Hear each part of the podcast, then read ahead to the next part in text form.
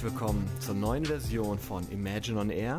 Hier sind Marcel und Juli und wir kümmern uns heute am 20. Februar um die Frage, warum sind die meisten Smart-Produkte unsicher? Hallo Juli. Marcel. Ja, hallo Juli. Ähm, ich denke, um die Frage tiefgehender zu klären, müssen wir erstmal äh, so eine kleine Definition ähm, aufstellen, was für Smart-Geräte es überhaupt gibt. Also ne, da Unterschiede rauszustreichen, oder? Ja, es gibt sicherlich verschiedene Smart-Geräte, die auch verschieden funktionieren, verschiedene Sicherheitsaspekte ähm, oder Probleme haben.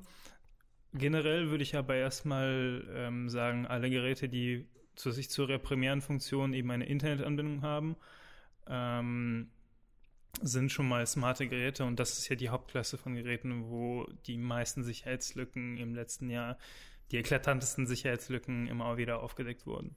Okay, weil mein Gedanke war jetzt nur, wenn ich jetzt ein Smart-Produkt habe und ich habe das Passwort zum Beispiel irgendwo auf dem Chip direkt gesichert und es wird keine Internetverbindung mehr ähm, hergestellt, dann entsteht da ja eine andere Sicherheitslücke, als wenn ich eine ständige Verbindung habe, oder? Das spricht sicherlich die, ähm, diesen Test von Smart-Glühbirnen an, wo man das Internetpasswort äh, auslesen konnte, quasi aus einer Glühbirne, sogar wenn die schon weggeschmissen wurde.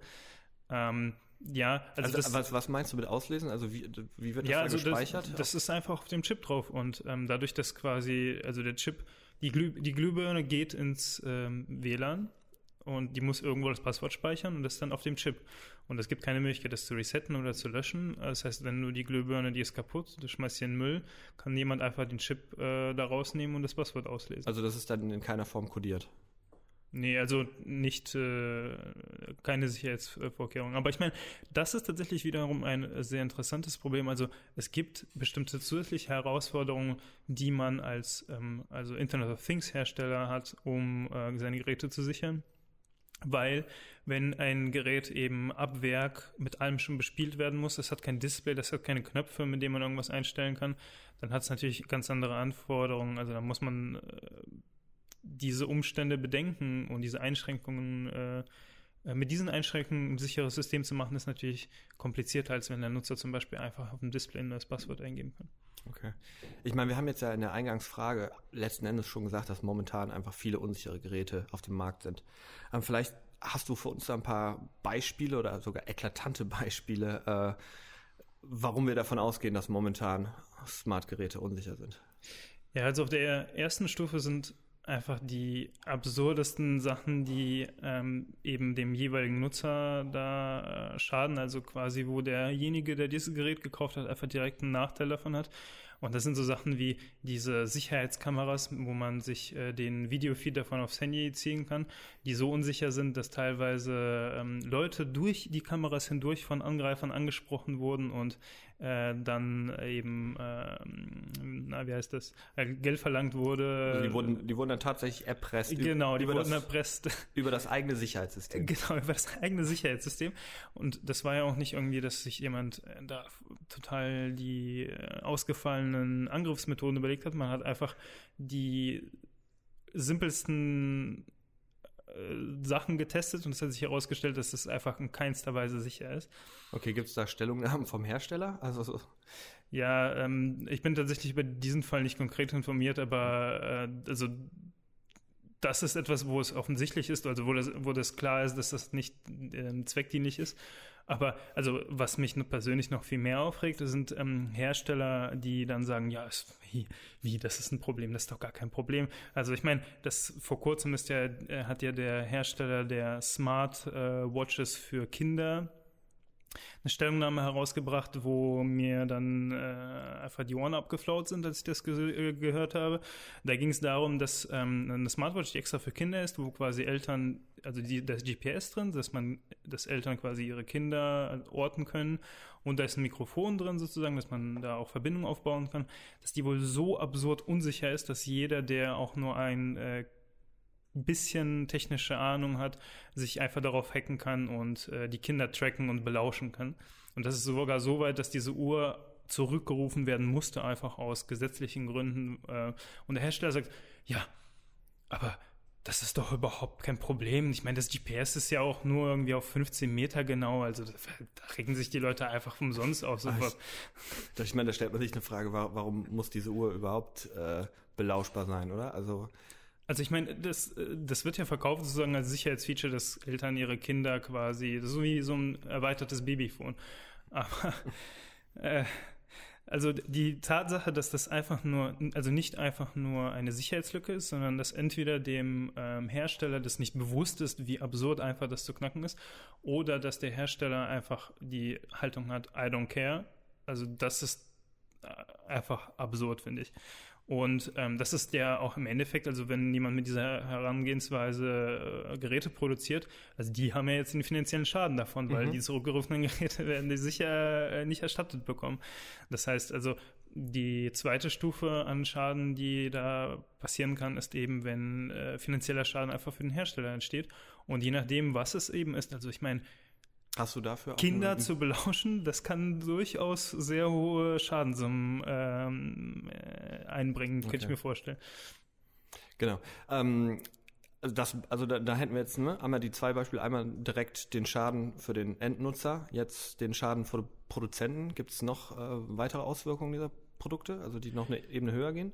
Ja, es gibt auf jeden Fall also ich würde sagen, es gibt noch zwei weitere Ebenen. Äh, ich würde das mal so einstufen. Zum einen ist es ähm, auch so, dass wir ein Stück Infrastruktur damit schaffen. Das heißt, wenn ich ein Gerät habe, was in vielen Haushalten verfügbar ist, ist es etwas, was eben äh, aus dem Internet erreichbar ist oder irgendeine Internetfunktion Funktion benutzt, mhm. ähm, es schafft es auch ein Stück öffentliche Infrastruktur. Das heißt, es gibt einen weiteren An äh, Angriffsfall, wo eben weder der Hersteller noch der Kunde davon betroffen sind, aber jemand Drittes. Als Beispiel zum Beispiel, wenn äh, du ähm, einen Router hast, der nicht gut gesichert ist, der ähm, offene Ports hat. Ähm, es gibt viele Möglichkeiten, das fehl zu konfigurieren und es gibt auch Router-Firmware, die einfach unsicher ist und das flächendeckend ausgerollt ist, dann könnte ein Angreifer sich äh, also Schadsoftware auf all diese Router installieren und das dann benutzen, um eine dritte Person, zum Beispiel eine Bank anzugreifen, um Denial of Service Attacks äh, gegen die zu fahren oder ähm, eben anders persönlichen Nutzen draus zu ziehen. Und dabei ist also das, der Schaden ist, entsteht nicht direkt beim Hersteller, vielleicht entsteht er auch nicht direkt beim Kunden, aber es entsteht trotzdem ein Schaden, weil einfach diese Infrastruktur äh, ja, unsicher ist. Das ist wie, ähm, wenn man auf einer Straße fährt, wo ganz viele Schlaglöcher drin sind, dann äh, wird dann der dritte, also dessen Auto dann kaputt geht, daran äh, eben den Schaden tragen. Okay. Aber dann, also gibt es bis jetzt noch keine wirklich festgezurrten gesetzlichen Vorlagen, die das Ganze äh, regulieren, ja? Ja, also festgezurrt auf keinen Fall, weil es auch, ähm, also das entwickelt sich alles sehr schnell und äh, das ähm, gesetzlich so etwas zu regeln ist auch nicht ganz einfach, weil man immer wieder verschiedene konkurrierende Bedürfnisse abdecken muss. Ähm, äh, der BSI versucht, da hinterherzukommen, aber aktuell ist es so, dass das ähm, noch auf freiwilliger Basis für ist. Für alle Nichtwisser, die Abkürzung BSI, kannst du die nochmal kurz? Das ist die, die Bundesagentur für Sicherheit im Informationswesen, heißt es, glaube ich, oder Informations, in der Informationstechnik kann er sein. Ja. Ähm, ja, das ist der, äh, die deutsche Behörde, die sich eben mit IT-Sicherheit beschäftigt. Okay. Und ähm, ja. Tja, das genau. wäre jetzt der Fall, wo man eine dritte Person angreift. Ähm, und es gibt aber auch noch eine Stufe härter. Also diese dritte Person könnte die Öffentlichkeit sein. Okay. Weil wenn wir Infrastruktur schaffen, die unsicher ist, ist die eben auch angreifbar. Also ähm, Beispiel, wenn wir jetzt Klimaanlagen betrachten, eine smarte Klimaanlage, die ziehen ja unglaublich viel Strom. Das heißt, wenn jetzt eine unsichere Klimaanlage ist, und das ist ein Fall, der tatsächlich eingetreten ist als äh, Szenario, das abgewendet werden konnte, ähm, wenn man genug davon kontrolliert, dann würde man gleichzeitig alle davon auf zwei Grad höher stellen und äh, damit eine so äh, große äh, Belastungsspitze im äh, Stromnetzwerk verursachen, dass damit ein Blackout herbeigeführt werden kann. Okay, also dann sind wir fast schon auf der Terrorstufe, ne? Ja, das ist ziemlich extrem und ich meine, das ist auch ähm, den, äh, dem Staat ist das bewusst. Also in Japan zum Beispiel, die äh, ähm, tragen ja die Olympischen Spiele 2020 aus. Ähm, die haben tatsächlich ein Gesetz erlassen, was denen erlaubt, äh, systematisch äh, ihre Bürger äh, zu testen auf Sicherheitslücken. Und äh, ja, dann kriegt man so einen schönen Brief, ja, hier bitte Ihre Router-Firmware ist, äh, sollten Sie aktualisieren oder hier und da ist eine Sicherheitslücke. Ich meine, das ist jetzt ziemlich kontrovers tatsächlich, so wie die das gemacht haben, weil die es ein bisschen, ähm, ja, da gibt es andere Bedenken, und zwar die mit der Umsetzung zu tun haben, aber dieses Gefahrenpotenzial ist auf jeden Fall, äh, also das ist da und das ist den äh, Leuten bewusst, aber natürlich kann der Staat jetzt nicht alleine derjenige sein, der das verhindert, wenn die ganze Infrastruktur von den Herstellern. Aber letzten Endes, letzten Endes hat der Staat dann praktisch seine eigenen äh, ähm, Bewohner, ähm, ja nicht Bürger, seine eigenen Bürger gehackt zur eigenen Sicherheit, ja? Genau, das ist der Plan. Also das, das Gesetzentwurf ist jetzt der, der Gesetz, der Gesetzentwurf ist jetzt durch so. Okay. Aber wenn es so eklatante Sicherheitsmängel gibt, ne? Ähm, dann frage ich mich, also warum existieren die immer noch? Also die, die scheinen ja ähm, nachvollziehbar da zu sein. Warum, warum gibt es die überhaupt? Also warum, um nochmal, warum sind die meisten Smart-Geräte unsicher? Ja, viel damit, hat damit zu tun, dass da einfach Unwissenheit ist. Also Unw Unwissenheit auf zwei Seiten, sage ich mal. Also zum einen gibt es äh, viel, was, ähm, wo Hersteller einfach nicht wissen, wie das gemacht wird. Und ähm, das ist auch nachvollziehbar, weil wenn ein Hersteller vorher zum Beispiel äh, Waschmaschinen gemacht hat und mhm. nie irgendwas mit äh, Smart oder mit Internet zu tun hatte und jetzt wird er vom Markt sozusagen gezwungen, da smarte Features einzubauen, hat das Unternehmen nicht unbedingt die, das Know-how, äh, um eben ein sicheres, zuverlässiges Smart-Gerät an den Markt zu bringen. Okay, also haben wir letzten Endes Ingenieure, die sich dann äh, um IT-Sicherheit kümmern müssten, theoretisch und davon natürlich keine Ahnung haben. Ja, ja, also so, das ist tatsächlich die Realität und es ist eben ein, ähm, ja, man muss dieses Wissen im, im Unternehmen aufbauen oder eben externe äh, Unternehmen beauftragen, die dieses Wissen haben, aber ähm, das ist eben, also viele wissen gar nicht, wie man da überhaupt an diese Sache rangeht. Also das ist gar nicht bewusst, dass es diese Probleme, also diese Probleme existieren. Man sagt einfach, hey, kannst du hier mal Internet reinmachen und dann, also diese Ebene, dass man sich da mehr Gedanken zu machen muss, ist häufig gar nicht vorhanden. Oder ist es so etwas, wo man sagt, okay, das könnte jetzt irgendwie unsicher sein, aber das GPS ist ja nur auf 50 Meter genau oder 15 Meter genau, das ist ja nicht so schlimm. Äh, also wo einfach fahrlässig damit gehandelt wird. Aber was super wichtig ist, ist halt einfach, dass beim Kunden noch nicht das Verständnis da ist. Also der Konsument ist überhaupt nicht aufgeklärt und es wird auch überhaupt nicht damit beworben, äh, ob jetzt etwas sicher ist oder nicht sicher ist, weil es, es gibt ja auch keine, sagen wir mal, Zertifikate, wo man sagen kann, ja, ich bin jetzt zertifiziert sicher. Das heißt, jeder kann von sich behaupten, ja, wir haben jetzt die besten Smartphones, die sichersten Router und die klügsten Glühbirnen. Ähm, aber eigentlich muss auch der Verbraucher und im Endeffekt ist der Verbraucher derjenige, der die größte Veränderung herbeiführen kann. Ähm, der muss aufgeklärt werden. Okay, aber was, also was wären dann jetzt, wenn wir mal zu einer Art Fazit kommen, was wären jetzt die nötigen Schritte, die eingeleitet werden müssen, um das Ganze sicherer zu gestalten?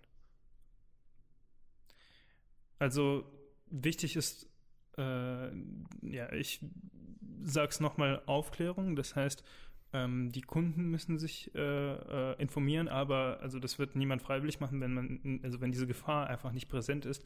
Weil all diese Szenarien, die ich aufgelistet habe, das ist jetzt nicht irgendwie Science Fiction, sondern das ist Realität. Und äh, da, müsst, äh, muss äh, Aufklärungsarbeit geleistet werden.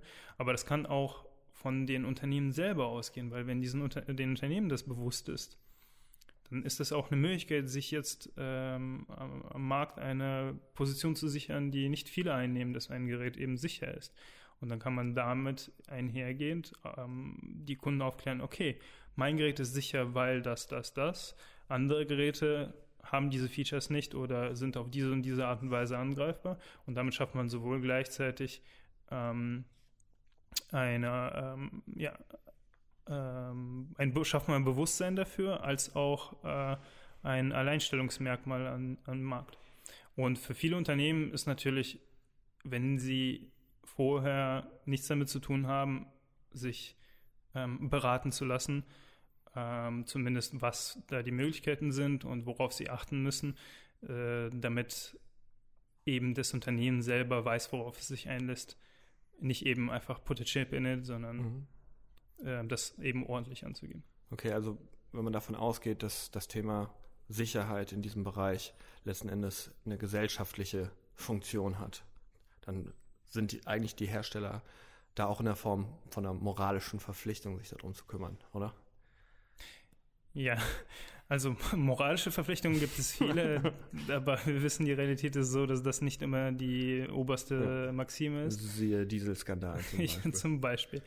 Ich meine, was auch ähm, funktionieren kann, sind eben äh, Normen oder Dinge, die äh, von oben herabdiktiert also werden. Also du meinst von staatlicher Seite. Zum Beispiel. Aber das ist auch immer ein zweischneidiges Schwert, weil ähm, Gesetze, die erlassen werden, sind häufig nicht perfekt und äh, vor allem nicht beim, beim ersten Mal sozusagen. Das heißt, da ist auch viel Potenzial, erstmal was falsch zu machen, bevor man es richtig macht. Und wir können auch nicht immer darauf warten, dass sich die Gesetzgebung damit beschäftigt, weil die Technologie, also wenn jemand in, da einen Chip in dieses Gerät reinpacken kann, dann wird diese Person das jetzt schon machen und nicht erst warten, bis dann ein Gesetz kommt, was das dann äh, erst sicher macht. Das heißt also, ja, im Endeffekt ist da auch Verantwortung, aber ich glaube nicht, dass da sich etwas tun wird, bis eben die breite Öffentlichkeit das als Thema wahrnimmt. Das ist genau das gleiche wie mit diesen Passwörtern. Ja, jetzt sind ja ähm, viele Bundestagsabgeordnete gehackt worden und jetzt ist auf einmal, ja, hier, wir müssen das sicherer machen. Also dieses Problem existiert schon seit Ewigkeiten, aber auf einmal ist das jetzt präsent, weil eben das äh, ein, ein, einmal publik geworden ist. Okay. Dann ähm, ja, danke ich dir für das Gespräch und äh, sag mal bis nächsten Mittwoch. Danke, danke und tschüss. Ciao.